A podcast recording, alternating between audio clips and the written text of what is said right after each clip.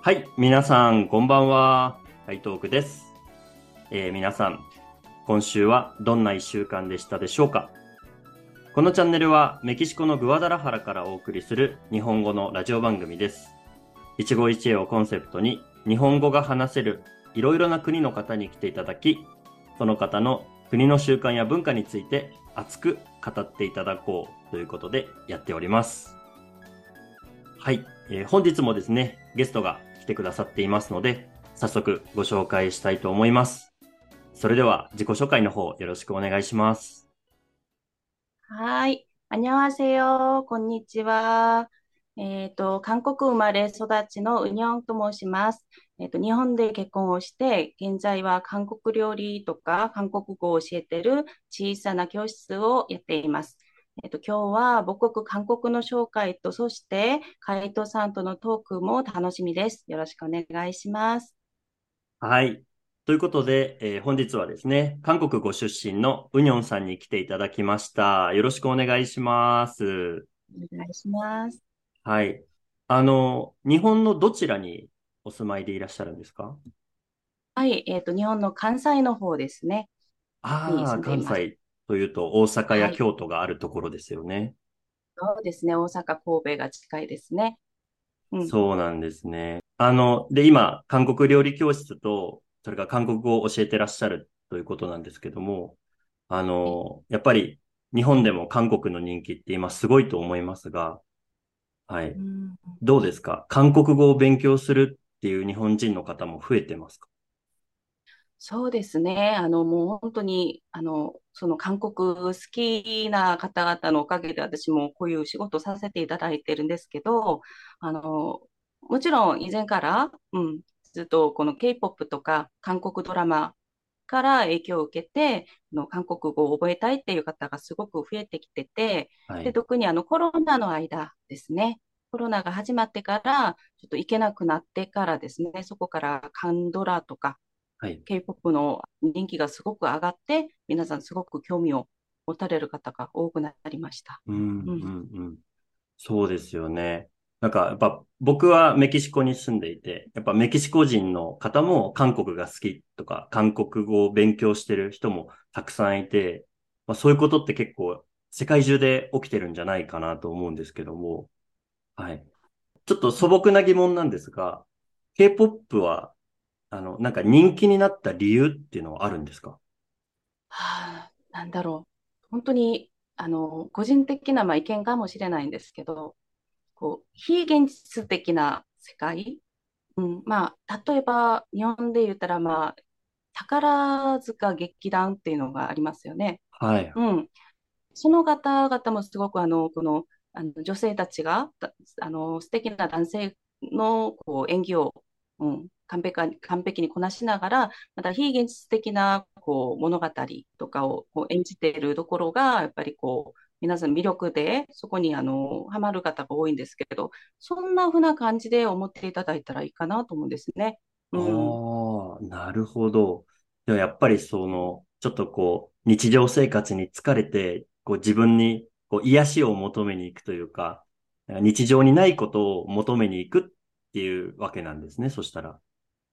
そうだと思います。はい。うんあの、ちょっとこう、ね、疲れている現実からたまには逃げて癒される、あの、相手っていうふうに思ってみたら、あの、彼らのあの、ダンスとか、歌とかがすごく、うん、あの、素晴らしいものなので、うんすごく魅力があると思います。そうですよね。もう、まあ、例えば BTS とか EXO とか、いろんなグループありますけど、めちゃくちゃかっこいいですよね、ダンス。かっこいいですね。本当に。うん、あの、年齢関係なく、男女関係なくですね。そう大人気なグループですね。そうですよね。はい。ということで、あの、今日はですね、そんな今、えー世界中で、えー話題となって人気となっている K-POP の国、えー韓国から、えーウニョンさんに来ていただきましたので、韓国という国についてたっぷりお話を聞きたいなと思っています。はい。それでは今日はどうぞよろしくお願いします。お願いします。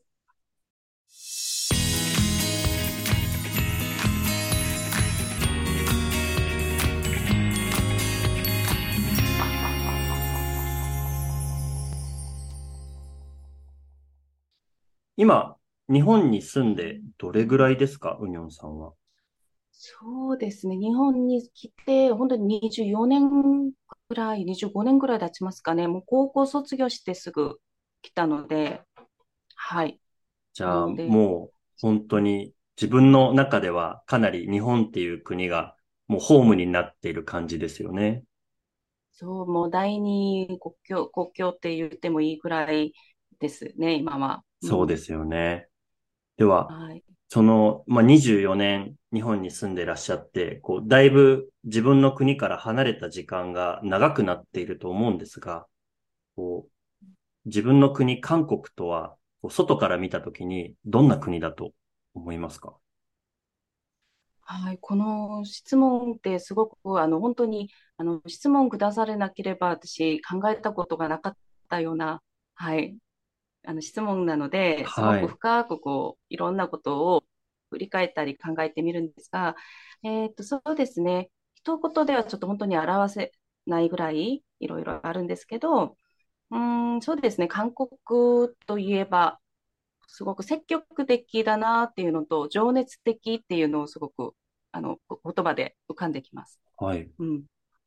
例えば、積極的というのは、こう、何かをするときの、こう、人の態度というものですか、うん、そうですね。すごくあの、フレンドリーな方多いのと、こう、お世話好きっていうのが結構あって、うん、えっと、本当に初めて会う人でも、こう、心配になったりする場合はもう、あの、本当に悩まず、手を差し伸べて、こう、手伝ってあげたり、声をかけてあげるってこともありますし、あと、やっぱり自己アピールですね。自分表現をすごく好きな方が多い気がするんですね、韓国人って。うん。そうですか。なんか、それを聞くと、あの、すごくラテンアメリカの国に似てるなっていう印象を今受けたんですが、情熱的で。はい、そうですねアジ。アジアのイタリア人とは聞いたことがあります。それ、初めて聞きました。そんな 異名があるんですか？そうっていう言葉を聞いて、あ、そう、いい表現だなって思うくらい、はい、ありま、あの、思ったことがあるんですけど、うん、そうなんですね。あの、コミュニケーションが好きな方がやっぱり多いです。うん、そうなんですね。あの、その韓国がそういう積極的な国であったり、コミュニケーションが好きな人が多い国っていうのは、もう昔からそういう感じですか？いや、もう、あの、私からすると、こう、長年、ま、やっぱり韓国料理とか言葉とかをちょっと使っていろいろ勉強してきてて感じたことは、やっぱり、こう、食べている食べ物とか、使う言葉で、その国々のやっぱり国民性がこうちょっと出てくるな、というふうに思ってるんですね。はい。うん。なので、まあ、例えば、まあ、食べ物といえば、韓国ではあの辛い唐辛子っていうイメージがうん、あると思うんですけど、やっぱりキムチは、生活に欠かせない料理の一つ。で、その刺激あるものをこう食べることで、やっぱりこう、スタミナが結構、うん、体に身につくあのことが多いと思うんです。うん、っていうことと、あと言葉で考えたら、韓国語ってあの発音がいろいろあって、はい、すごくあのこう口元とか喉の筋肉などを使いながらあの発音する言葉が多いんですね。うん。そうすると、やっぱりそのあの複雑な発音をしっかり相手に伝えるためには、やっぱりお腹に力をぐっと入れて、大きい声で喋るっていうのが、うん、あるので、そこからもやっぱりその積極性が出てくるんじゃないかなと思います。へえー、すごい面白い視点ですね。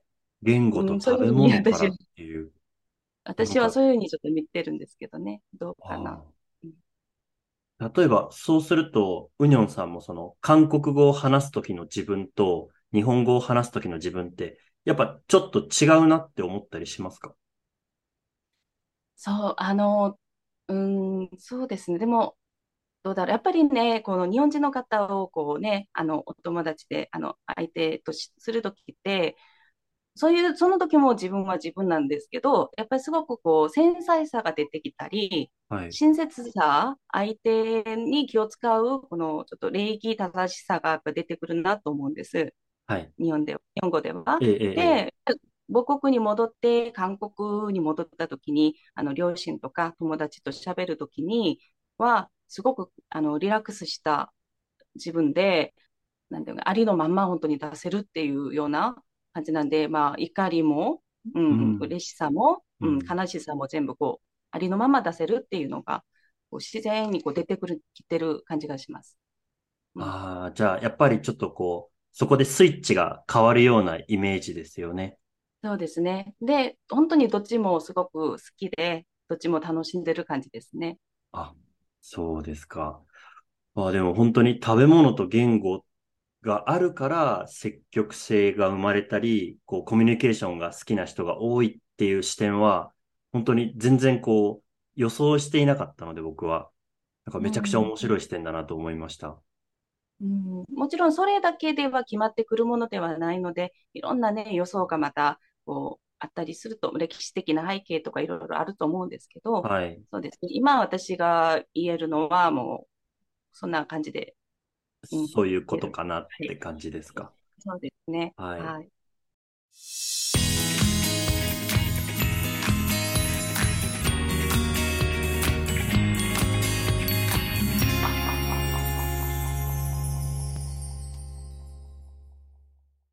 あの、実は僕、えー、メキシコに来る前に2回韓国に行ったことがありまして、はい、えー、あの、すごく大好きな国なんですけども、今日、ウニョンさんとお話をさせていただいてて、また行ってみたいなと思っているんですが、なんか、おすすめの観光地ってどこかあったりしますか？そうですね。本当にもう大好きな母国なんで、本当におすすめしたいな、行ってほしいなっていうことは、あの数えきれないぐらいあるんですけど、えっ、ー、と、まあ、皆さんがよく知っている場所、わかりやすい場所といえば、やっぱり、トンデムン市場、東大門市場というところでうん。そこの場所って、以前、あの、昔、朝鮮時代のこうソウル、首都はソウルとは言わなかったんですけど、はい、その朝鮮時代の首都をこう守るっていう門として、東西南北に大きい大門が4つ建てられたんですね。で、それを、いまだに現在しているのが、この東大門市場と南大門っていうところと、あと西門かな。その中でもこの東大門っていうところと南大門っていうところの周り、周辺がこう、あの、本当にショッピングエリアになっていて、はい。ここの場所行くと、本当に韓国らしいデザインの、あの、お服、お洋服とか、あと、豊富ないろんな種類の食べ物がたくさん楽しめる場所です。うんうん、特に、あの、ちょっと日本ではあまりないかなと思う、あの、眠らない街と言われているんですね。ああ、うん、そうなんですね。はい。っていうのは、やっぱりここの場所って、その、まあ、一般人がこういて、ショッピングも楽しめる場所でもあるんですが、実はあの地方の方からこう高速道路に乗ってこられて買い付けに来る方も結構、うん、多いんですね。うん。そしたらその地方から来る時の高速バスの時間に合わすことになるので、やっぱりこう開ける時間は夕方から、うん、明け方までっていう感じ、うん、眠らない街とされてます。うん、そうですか。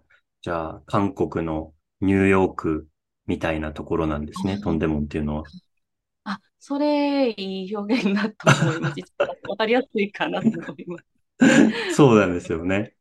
あ僕も行ったことあるんですけど、本当に、こう、いつまでも人が絶えないというか、あの、ね、すごくこう、賑やかで元気な街だなっていう印象を受けて、あ、これが韓国なんだと、初めて思いました。そうですね。あの、商売上手な方多いですね。あ、そうですね。で、結構、日本語が話せる方も多くて、あの、なんか、僕はお友達と行ったんですけど、えお酒を飲んでいたら、日本語で話しかけられて、で、一緒にお酒飲みました。ああの、先ほども言ったように、そういう積極的なところがやっぱり、うん、現れてるなと思うんですが、その、まあ、もちろんね、あの、まあ、日本でも、あの、韓国好きな方が多いように、あ韓国人でも日本が本当に好きな方すごく多くて、うん、そうやって日本人を見つけては喋りかけて友達になるっていうことも結構あるみたいです。うんうんうん。もうアジアのラテンの国だなって今 改めて実感しました。そうですね。あの、もう言えば本当に日本でいう、あの、ファイトデイとか、バレンタインデイがあるんですが、韓はい。国は毎月14日のたびにイベントがあるんですよ。うあ、ん。そうなんですか。です。それは、まあ、恋人同士のイベントになるんですけど、あの、まあ、あの、そうですね。その、バレンタインデーとホワイトデーが終わった次の月の4月14日で言えば、あの、ブラックデーっていう日がはい。この日はですね、あの、プレゼントをあげたりもらえなかったら恋人た、あの、そのシングルたち、うんシングルたちが一緒にジャージャー麺を食べに行く日 となってるんですね。へえ。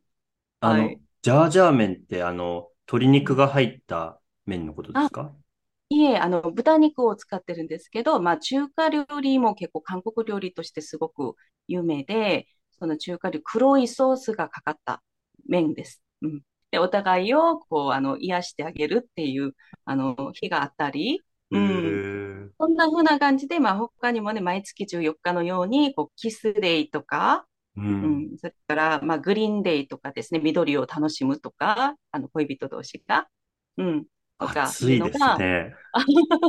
イベント好きな方、本当に韓国人は結構ちょっとロマンチックなことを好む方が多いと思います。ううん。んうんなんか、今お話を聞いて、やっぱますます興味が湧いてきて、ちょっともう一回行ってみたいなと改めて思いました。はい。はい、ぜあ、ひ。うん。ありがとうございます。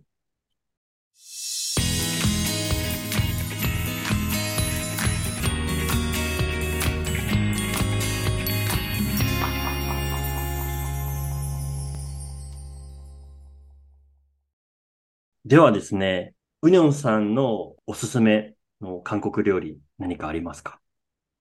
そうですね、料理教室をやっているので、あの、もう、ちょっとでも本当に幅広く皆さんにこう知ってほしいなっていう韓国料理を、ちょっと日々、あの、ちょっと勉強しながら、あの、お伝えしてるんですが、やっぱり、あの、たくさんある中で、やっぱりこれっていうのが、うん、そうですね、3つぐらい挙げるとしたら、まあ、はい。1つ目はですね、サムギョプサルっていうのがすごくやっぱり、うん、人気です。ね。うん、このサムギョプサルっていうのは、あの豚のバラ肉を使って、あのブロック状にしたものをこう分厚く切って、はい。あの鉄板、焼肉のようにこう焼いて食べるんですね。うん。で、この豚っていう動物は、韓国ではあのすごく大事にされている一つのあの動物であって、その豚っていうのは、日本ではあのイノシシ年になるんですが、韓国は豚年というんですね。へはい。え、そうなんですね。そうです。うん。そうなんです。で、その豚っていうのは本当に、あの、お金持ちの象徴でもあったり、それから子沢山っていう意味を持つ動物でもあるので、はい。昔から、そう、商売繁盛だとかっていう時も豚の、あの、神様にお祈りをしたりですね。うん。そんな風にしながら食べ物で生かす時って、豚って本当に捨てるところ一つもない、あの、全部、こう、きれいにありがたくいただくっていう意味で、です。はい。で、はい。その中でもサムギョプサルっていうのは本当に、あの、嫌いな人いないかなっていうくらい、日本のー。方でもすごく好まれてるので、あの、ぜひ韓国でサムギョプサルを食べていただきたいです。うん。あー、僕も大好きですね。はい、そうですね。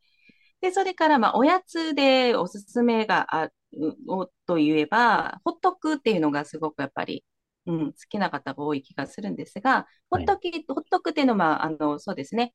く、あの、2種類あるんですけど、黒砂糖が入って甘いバージョンと、で、もう一つは、あの、チャプチェって言って、春雨、韓国の春雨が入って、ちょっと、あの、もう、デジャ、朝ごはん代わりの食べれるぐらいの味付けになっているものと、2つあります。ああ、ということは、その、おやつ用に食べるものと朝ごはんで食べたりする2種類あるってことですか？そうですね。一応味付けはそういう風になってるんですが、まあどちらもあの空腹の時に、うん、ちょっと小腹空いた時に食べたら、うん、いいかなと思います。ああ、そうなんですね。僕はあの、黒砂糖が入った方は食べたことあるんですけど、チャプチェがあ入ったの知らなかったんですよ。はい、これええが本。当に、そうですね。本当に美味しくて、私も家で焼いたりするんですけど、やっぱりあ皆さんすごくあの味に感動される方多いですね。そうですか。ちょっとぜひ今度、あの、食べてみたいなと思います。はい。そして、もう一つありますか？先ほど三つとおっしゃっていましあの、そうですね。もう一つ、あの、飲み物で言えば、た。はい。そうですね。湿気っていう呼ばれる飲み物があるんですけど、はい。うん。湿気っていうのは、まあ、お米をちょっと発酵させて、あの、お米と、それから、あの、麦でんぷんを合わせて発酵させたものを、こう、飲む、あの、飲み物なんですけど、下にこの本当に米粒が、うん、下に沈んでるような、うん、白く濁ったような、あの、飲み物で、甘くて。ちょっと香ばしい感じですよね。そうです、そうです。なので、これも日本の方でしたら結構口に合うかなって思います。うん、うん、うん。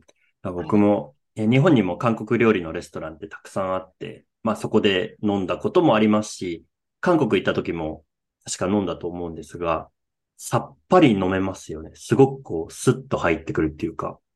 うん、そうですね。あの、まあ、一応、お米はちょっと温めてくれたり、体を。それがでんぷん、こあの、麦の場合はちょっと冷やしてくれたりするので、あ、どちらもバランスを取れるのでね、あの、いつでも、一年中いつでも飲んでいただいたら、あの、うん、すごく体に健康にもいいと思います。原材料の効果的はいに温めたり、冷やしたりってする効果が両方あるので、あです冷たく飲みながら体の温度の体温のバランスが取れるかなって思います。へえ、めちゃくちゃ万能な飲み物ですね、湿気って。うん知らなかったです。うん。湿気も大好きです。うん、はい。いやー、韓国、韓国料理、ちょっと、ここにいるとだいぶ遠いんですが、はい。はいまた行きたいです。はい。もうぜひですね、行ってみてください、また。はい。ありがとうございます。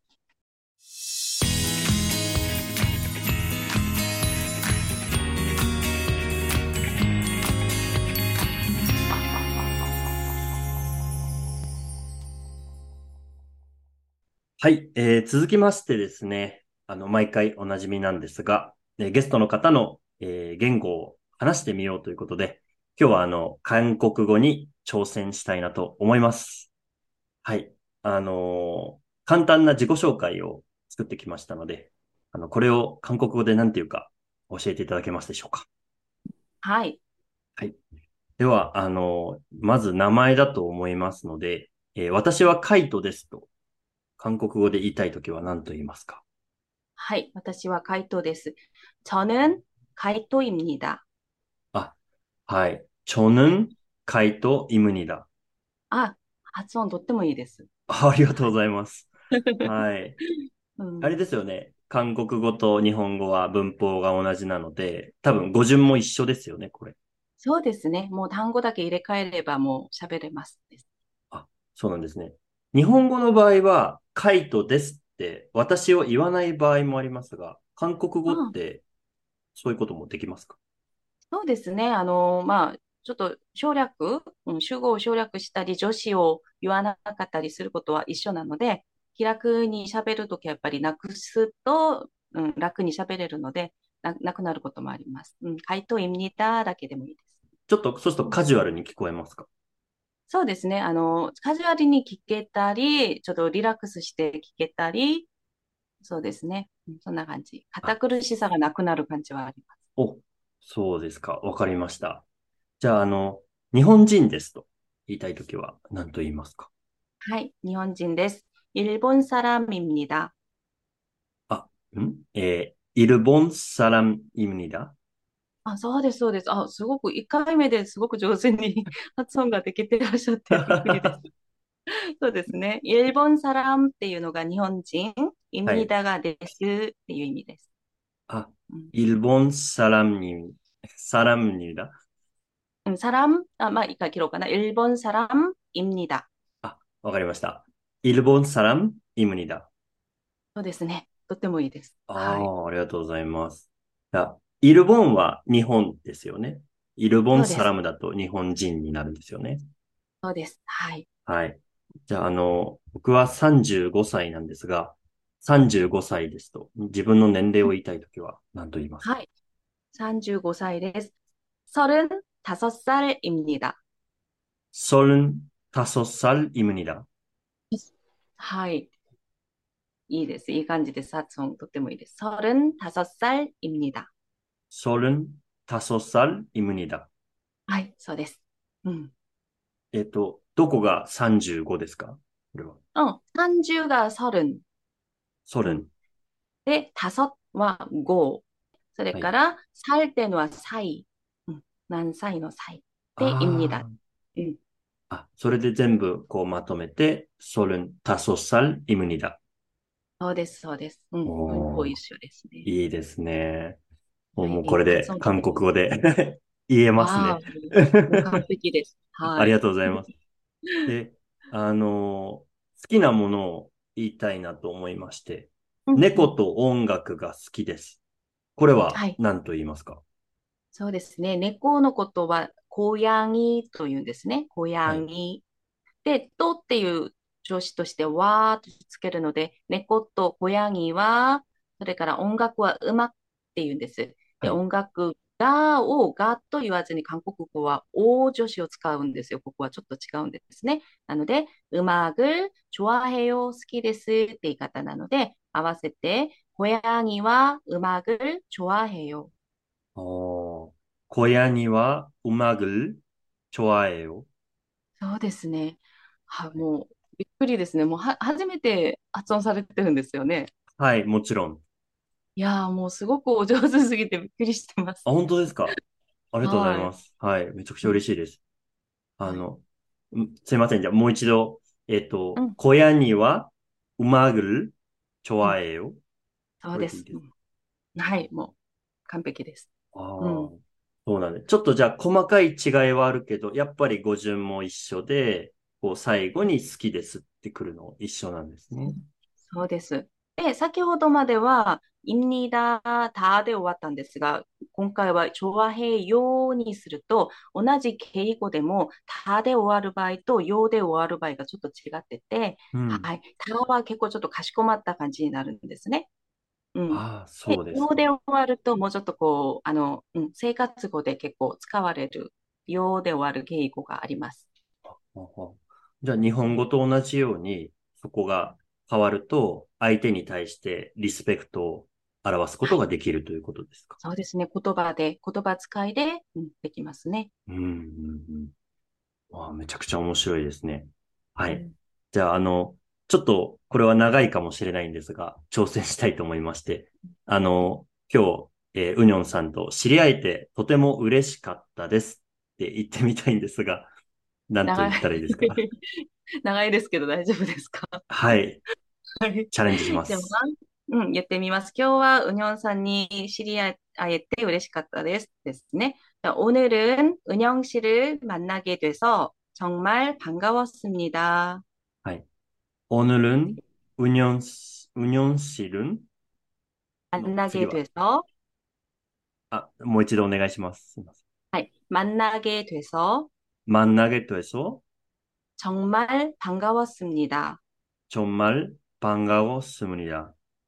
はい、そうです、そうです。はい。はい 오늘은 うん、 운영 씨는, うん。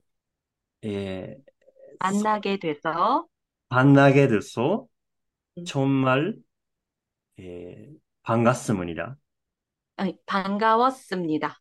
반가웠습니다. もう過去形ですね。は 아, い。 소난데스네. 반가웠습니다. 오늘은 운영 씨는 에, 만나게 돼서, 만나 만나 만나게 돼서, 만나게 돼서 정말 정말, 음, 何でしたっけ 반가웠습니다. 반가웠습니다. 아, これ難しいですね。ちょっと長いのと、うん、発音とかね、難しいですね。うん。はい。はい。ちょっと、これは、あの、ちょっと宿題にさせてください。あの、練習しときます。 そうですね。韓国人と喋ってお話しして、最後にこれを言ってあげたら喜ばれると思います。あ、本当ですかそうですね。はい。ちょっと頑張ってみます。はい。そしたら。では、えー、ありがとうございましたって、こう、最後終わりたいときは、何と言えばいいですかそうですね。ありがとうございました。なので、これもまた過去形なので、감사했습니다になります。ああ、カムサハムニダじゃなくて、 カムサヘッスムニダなんですね。はいはい。はい。それが過去形になります。ああ、そうですか。じゃあ、あの、ウニョンさん、教えていただいて、カムサヘスムニだ。ああね、こちらこそありがとうございます。付き合っていただいて。いえい。え。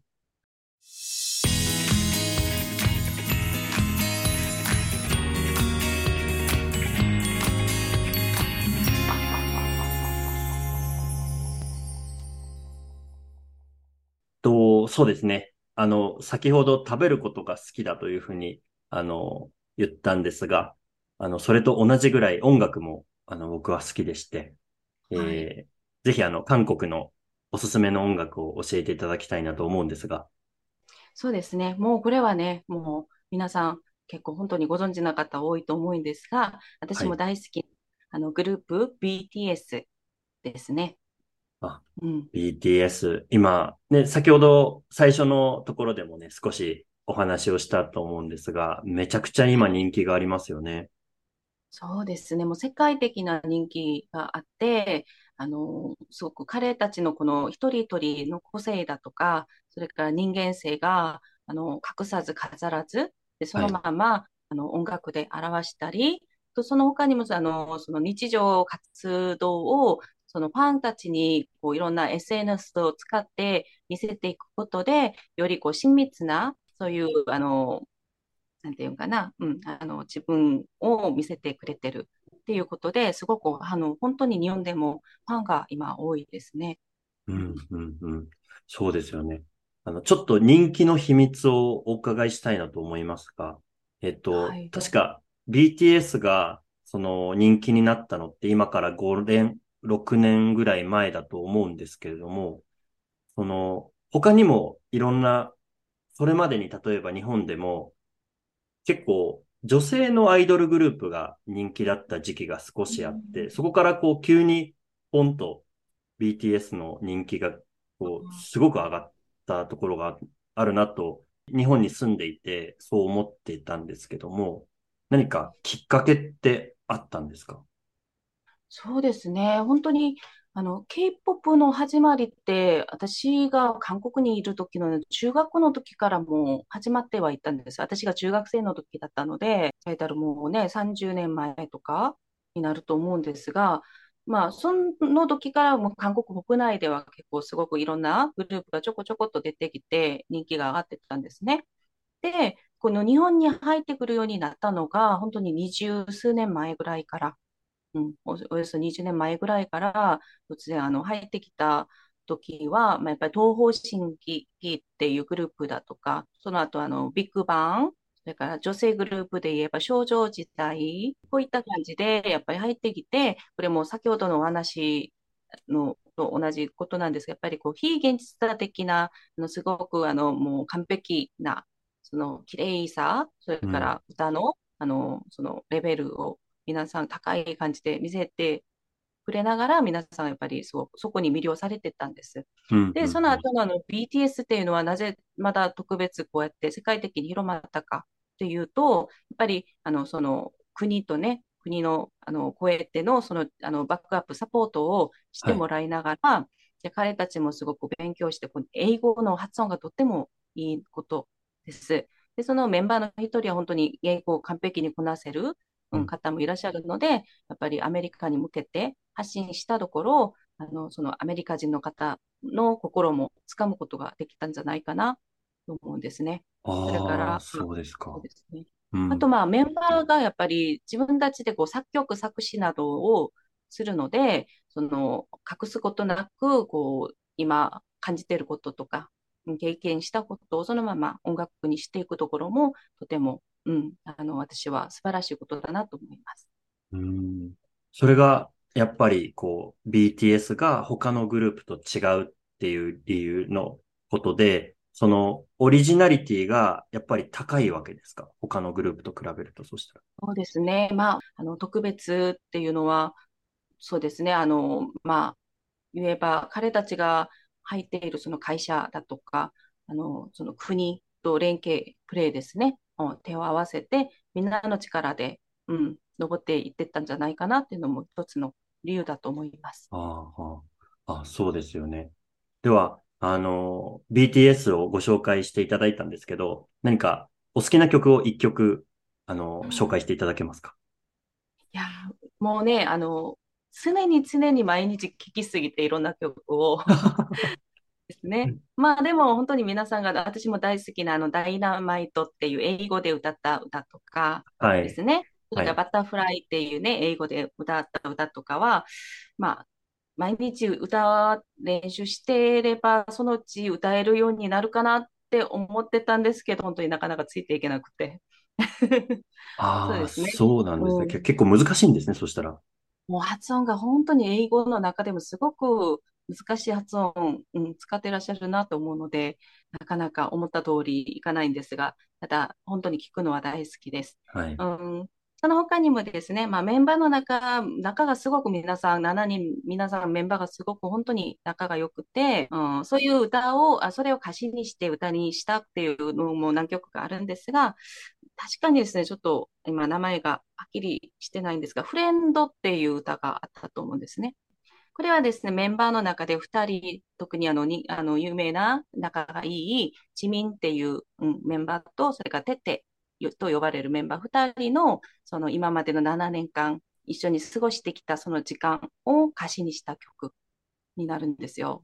うん、なので、それを聞くとね、あのいろんな思い出がこう描かれていて、もう心がギュッとなるような、うん、歌詞になるんで大好きな曲です。あ、わかりました。ちょっとじゃあ、あの、僕もそのフレンドをね、ぜひ聞かせていただきたいなと思います。うん、そうですね。ぜひ。はい。ありがとうございます。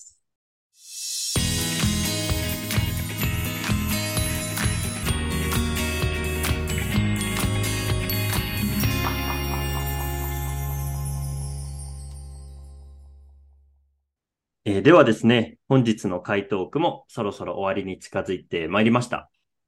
毎回恒例なんですが、最後はぜひ、ゲストの皆さんに、自分の国の言葉で、このポッドキャストに出た感想やコメントを一言お願いしています。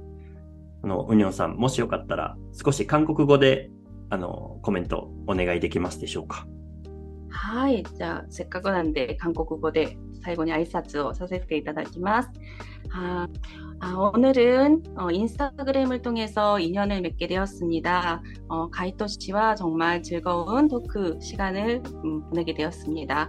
어, 또 기회가 된다면 정말 아, 제가 정말 사랑하는 우리 한국을에 대해서 더 많이 이야기하고 싶어졌습니다. 또 음, 괜찮으시다면 또 초대해 주세요. 오늘은 정말 감사했습니다. はいありがとうございました。カムサハムイダ、ウニョンさん、ありがとうございました。はい。はい、すいません。あの、何と言ったか、簡単でいいので教えていただけますか？はい。えっ、ー、と、今日はインスタグラムを通しての、あの、まだ一つの縁がつながって、えっ、ー、と、海藤さんとの楽しいトーク時間を過ごすことができました。まだ機会が、あの、あるならば、あの私が本当に大好きな、愛してる母国、韓国のことに関して、もっといろんなお話がしたくなりました。うん、最後までお聞きしてくださってありがとうございます。はい。あの、素敵なメッセージをどうもありがとうございました、ウニョンさん。はい。僕は、あの、めちゃくちゃ嬉しくて、あの、もっと韓国が好きになりました。本当に良かったです。はい。ではですね、あの、今回、インスタグラムを通して、あの、ウニョさんにオファーをさせていただいたんですけど、あの、ウニョさんもインスタグラムをやってらっしゃるということで、あの、もしよろしければ、こちらでご自身の SNS を紹介していただけたらなと思います。よかったらどうぞ。はいはい、ありがとうございます。えっ、ー、と、インスタグラムを、えっ、ー、と、教室のあの様子だとか、韓国料理とか韓国語について、あの、興味のある方に日本語で、あの、発信をしています。時にはちょっと韓国語も混じたりしています。えっ、ー、と、インスタグラムは、えっ、と、hankokс1004、韓国ス1004とあのなってます。よかったらぜひ検索してみて、ちょっと覗いて遊びに来てください。お願いします。はい、ありがとうございます。あの、僕も見させていただいて、めちゃくちゃ美味しそうな韓国料理と、それから教室の様子が、あの、見られるウニョンさんのページということで、はい、あの、お腹がすく ページだなと思っています。ありがとうございます。はい。はい。ではですね、えー本日の回答句はこれで以上にしたいと思います。メキシコのグアダラハラから回答句がお送りしました。あのちなみにウニョンさん、またねって韓国語では何と言いますか？またね、とまんなよ。止まんなよ。で、はい。じゃあ最後にあの二人で止まんなよと言ってお別れしましょうか。はい。はい。では皆さん、また次回お会いしましょう。止まんなよ。とまんなよ。